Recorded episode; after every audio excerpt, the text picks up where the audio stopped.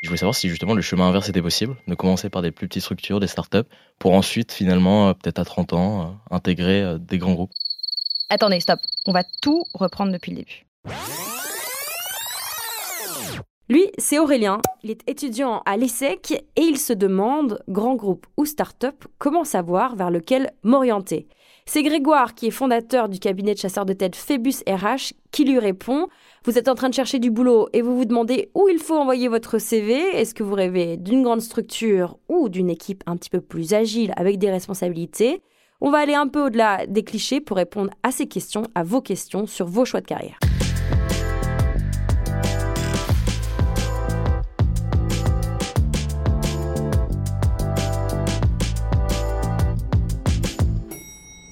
Bonjour Aurélien. Bonjour Lorraine. Aurélien, tu as 20 ans, tu es étudiant à l'ESSEC et tu es avec nous pour poser toutes tes questions sur ce dilemme grand groupe aux startups, comment savoir où s'orienter? On est aussi avec euh, Grégoire Hugo. Bonjour Grégoire. Bonjour Lorraine. Grégoire, tu es chasseur de tête. Tu as fondé ton propre cabinet qui s'appelle Phébus RH.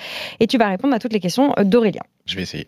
Allez Aurélien, euh, dis-nous quelle est la première question qui te taraude quand on parle de ce dilemme grand groupe ou startup Alors comme tu l'as dit, moi je suis actuellement en première année à l'ESSEC.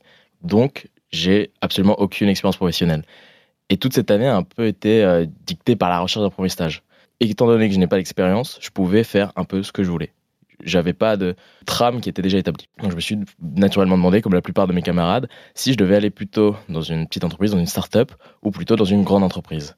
Finalement, euh, j'ai plus fait le choix de la grande entreprise pour une question de sécurité. Parce que euh, un grand nom sur un CV, ça fait beau, ça claque, et euh, ça m'assurera peut-être des meilleurs stages après. Je voulais savoir si j'avais pas une vision peut-être un peu erronée et euh, si c'était vraiment un passeport pour, euh, pour le futur. Alors, il y a plusieurs choses. Déjà, il y a autant de, de grandes entreprises qu'il y a de startups et ça va dépendre surtout des gens que tu vas rencontrer et de ce qu'ils vont pouvoir te, te proposer comme apprentissage pour que tu apprennes des choses déjà, ce qui n'est pas forcément le cas de, de, tous les apprentissages que tu auras. Euh, il y a beaucoup d'apprentis qui se retrouvent euh, bah, un peu laissés pour compte dans, dans certaines boîtes, parce qu'on en prend, parce qu'on a un beau projet au début et qu'il n'y a personne pour s'en occuper après. Et ça, c'est valable et pour les startups et pour les grands groupes. le fait d'avoir un, un, grand nom, comme tu dis, euh, en France, ça sert, ça a un sens. Un grand nom qui claque. Sur ouais, qui claque. ça, a, ça, a, un sens. Il y a, y a, encore l'idée de, de lettre de noblesse. Tu dis que tu es à l'ESSEC, ça a un sens aussi. Et ça fait partie un petit peu de ce corpus d'horizon d'attente euh, que euh, beaucoup d'employés, d'employeurs ont et qui convergent. Il est plus facile de commencer dans une start-up et ensuite d'aller dans un grand groupe que l'inverse. Déjà, j'aimerais bien qu'on fasse une petite définition de ce que c'est une start-up et de ce que c'est un grand groupe. Bon point. Euh, et, et, en fait, pas un grand groupe, on va être plus, plus humble que ça. C'est qu'est-ce que c'est une entreprise, qu'est-ce que c'est une start-up? Euh, Pour moi, une entreprise, c'est euh, une structure, euh, une personne morale, du coup, euh, dont le but est d'optimiser un modèle économique, un business model. Une start-up, c'est euh, une structure également qui a pour but de tester un business model et de tester un marché. Et c'est pour moi ça vraiment les grosses différences. Si on reste dans cette définition-là, il y a finalement assez peu de startups. Des startups comme Doctolib, comme Uber, etc., euh, ne sont plus, au sens stricto sensus du terme, des, des startups. Ce sont aujourd'hui des grands groupes parce qu'elles ont scalé et qu'elles ont des problèmes de grosses entreprises. Je comprends ta peur de, de partir en startup. Il euh, y, euh, y, a quelque chose de plus foutraque dans la startup parce que tu es obligé d'être un slasher, tu es obligé de faire un petit peu de marketing, un petit peu de vente, un petit peu plein de choses, si tu veux, parce que il euh, n'y bah, a personne qui va t'encadrer directement. Surtout, tu es responsable de ton travail. Ce que tu fais, comme c'est des petites structures, il n'y a personne pour le vérifier. Donc si tu te plantes, c'est pour toi, mais par contre, si tu réussis, c'est pour toi aussi. Après, dépendant des gens qui t'encadrent, euh, tu vas avoir euh, plus ou moins, si tu veux, de reconnaissance sur ce que tu as fait en bien et plus ou moins d'engueulade sur ce que tu as fait en mal. Et justement, en fait, sur ce côté euh, slasher, mmh. je voulais savoir si c'était pas un risque parce que d'un côté, on va faire énormément de choses, bah, du marketing, la vente, etc mais on va jamais se spécialiser et on va jamais avoir de mission très précise alors que j'ai plus l'impression que dans des grands groupes on va travailler sur un périmètre très restreint mais on va euh, ainsi devenir plus un spécialiste de la question et ainsi acquérir plus de compétences sur le sujet. Alors oui, absolument, euh, mais euh, de l'autre côté, tu vas te surspécialiser, ça veut dire que tu vas ne plus faire qu'une seule chose, de façon euh, très élaborée. Tu vas perfectionner ta science de, de, ça, mais tu ne verras rien d'autre. Une fois que tu es super spécialiste sur un sujet financier, tu ne peux plus vraiment bouger sur autre chose. Donc après, c'est aussi un choix de carrière de te dire à vie, tu vas faire la même chose Alors, avec un degré de compétence qui va progresser, sachant qu'au bout d'un moment, tu vas atteindre un plafond de verre, comme tout le monde. On voit souvent euh, des trajectoires assez classiques qui commencent par des grands groupes, par des grands cabinets de conseil, parce qu'on nous dit que c'est bien et que Oui. ça fera beau sur le CV, et qui ensuite vont plus tard en start-up. Et je voulais savoir si justement le chemin inverse était possible, de commencer par des plus petites structures, des start-up, pour ensuite finalement, euh, peut-être à 30 ans, euh, intégrer euh, des grands groupes. De mon point de vue, c'est plus facile de commencer par une start-up et d'aller vers un grand groupe que l'inverse.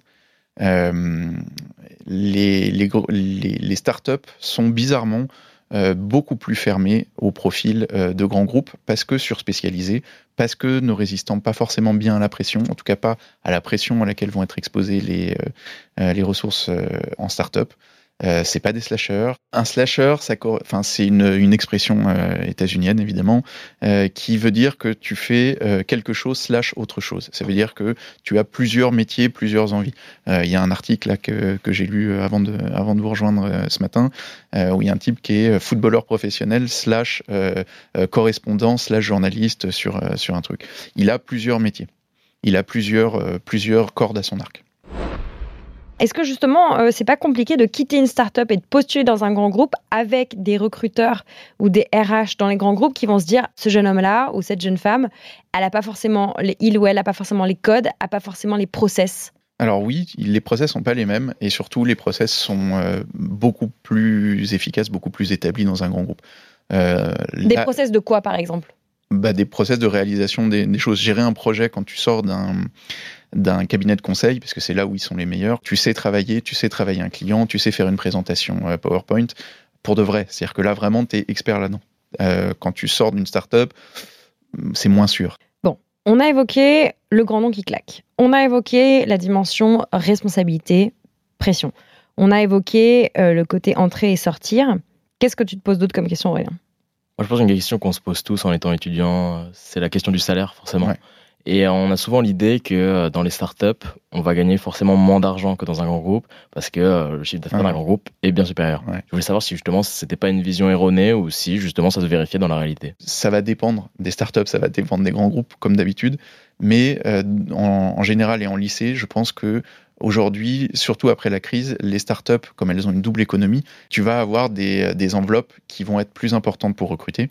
Et euh, très souvent, surtout sur une série A ou sur une seed, voire une pré-seed, l'ensemble de l'argent va être occupé euh, au poste de recrutement.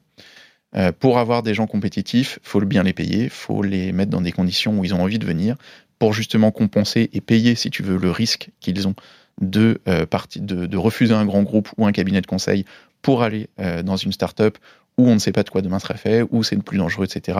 Donc aujourd'hui, il y a, tu peux aujourd'hui être mieux payé dans une start-up qui a fait une levée de fonds. Sans levée de fonds, tout ce que je dis est caduque et n'a pas de sens. Mais une start-up qui a fait une levée de fonds conséquente, normalement, est capable de te payer mieux sur le marché qu'un grand groupe.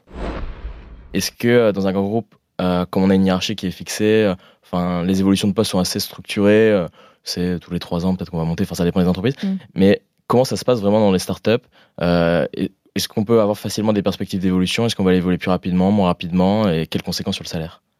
Alors, euh, sur les perspectives d'évolution, euh, sur, les, sur les grands groupes, tu vas être objectivé plus, à mon avis, sur l'ancienneté que sur la performance. Sauf cas de surperformance hyper, hyper visible. Sur, le, sur les startups, la performance va être récompensée et tu vas pouvoir bouger.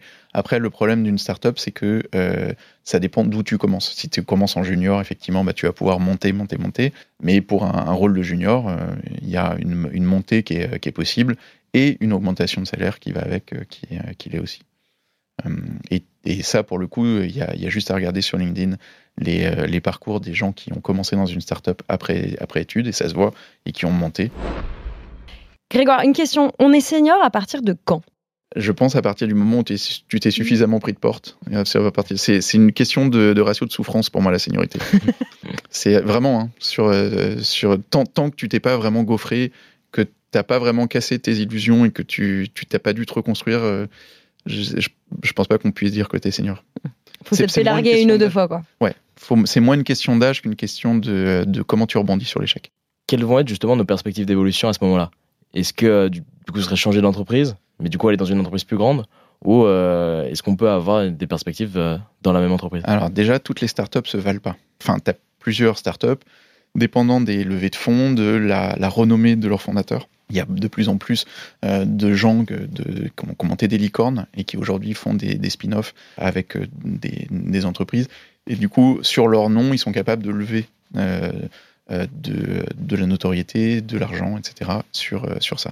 Donc toutes les startups se veulent pas. Si tu veux CTO dans une startup euh, précide qui va pas forcément, qui va péricliter, qui au bout de trois ans va mettre la clé sous la porte, ça n'a pas le même sens que euh, commencer il y a quelques années maintenant chez Doctolib et de, et de choisir, de, de, de, rechercher du boulot après avoir monté et être CTO chez, chez, chez Doctolib aujourd'hui. Ça n'a pas le même sens pour savoir si ce podcast a été efficace ou pas. Aurélien, est-ce que si tu devais euh, te projeter dans un prochain job et ou si tu devais revenir en arrière, euh, est-ce que tu aurais tous les éléments pour faire ton choix? Oui, je pense. enfin, en tout cas, ce que j'en retiens de ces conseils, c'est que euh, plus que la dialectique start-up grande entreprise, ce qui compte, c'est vraiment à la fois les gens et également l'intérêt qu'on a pour les missions qu'on va faire. Ce qui compte pour moi le plus, je pense, ça va être ce que je vais faire au sein bah, de l'entreprise ou de l'institution dans laquelle je serai. Je sais que par exemple, moi, ce qui m'intéresse beaucoup, bah, c'est les missions d'intérêt général, donc le public. Et euh, plus que la taille de l'entreprise, enfin de l'entreprise ou de l'institution dans laquelle je serai, ce qui a compté, c'est plus les missions que je vais faire, d'une part, et surtout de avec qui je vais travailler. Parce que euh, je pense que ce qui est important, c'est aussi l'ambiance tous les jours. C'est euh, de se lever le matin et de se dire, ok, je vais passer un bon moment avec mes collègues. Et je pense que c'est super important de bien s'entendre avec eux et d'avoir des gens qui sont là euh, pour nous épauler et pas juste pour euh, nous considérer comme des simples collègues. Mm. Moi, je suis assez d'accord. Peut-être plus que l'ambiance qui est, euh, qui est importante, mais c'est l'idée de transmission. D'avoir, d'aller chercher, surtout quand tu es junior, un mentor, quelqu'un qui va pouvoir t'aider à grandir, à apprendre.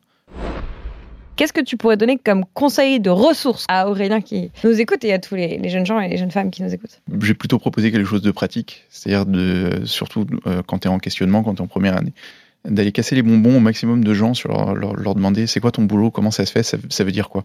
Les trois quarts des gens que tu connais dans ton entourage, que ce soit des amis de tes parents, euh, des amis de ton grand frère, ta grande sœur, etc., tu vois ce qu'ils font. Tu as un titre, mais tu sais pas la réalité de, de leur boulot pour de vrai. Ce que ça veut dire, euh, à quelle heure on se lève, ça ressemble à quoi une journée? Toi, Aurélien, qui a fait euh, déjà ton choix, qu'est-ce que tu conseillerais au Aurélien d'il y a quelques mois ou euh, à tes, confrères, tes consoeurs à l'école qui, te, demanderaient conseil? Moi, ce que, je, ce que je me dirais à moi ou aux autres, c'est avant tout de suivre ses passions, ses instincts et pas juste le prestige. C'est pas juste choisir un grand nom pour un grand nom si ce qu'on va y faire va pas nous intéresser, qu'on va pas être content de se lever le matin. J'ai beaucoup hésité pour choisir mon premier stage et euh, je cherchais au début pas mal dans des grands noms, enfin dans des postes plutôt prestigieux, mais euh, finalement j'ai pas fait ce choix. J'ai choisi d'aller dans un stage qui m'intéressait plus pour les missions et j'en suis actuellement très content, même si ça vient de commencer que depuis deux semaines. Je, suis content de me lever le matin et euh, je pense que c'est le, le plus important. Voilà, on a essayé de faire le tour entre grands groupes et start-up, comment savoir vers lequel vous orienter. On a compris qu'il y a une porosité entre les deux. Merci beaucoup à Grégoire. Euh, on rappelle que tu es chasseur de tête. Et merci à Aurélien, notre auditeur BFM Business et étudiant à l'ESSEC. Merci de nous avoir écoutés. Vous avez forcément aimé ce contenu. Alors allez sur votre plateforme de streaming préférée et abonnez-vous. Et puis sachez que vous pouvez aussi retrouver ce contenu sur le site et l'application BFM Business.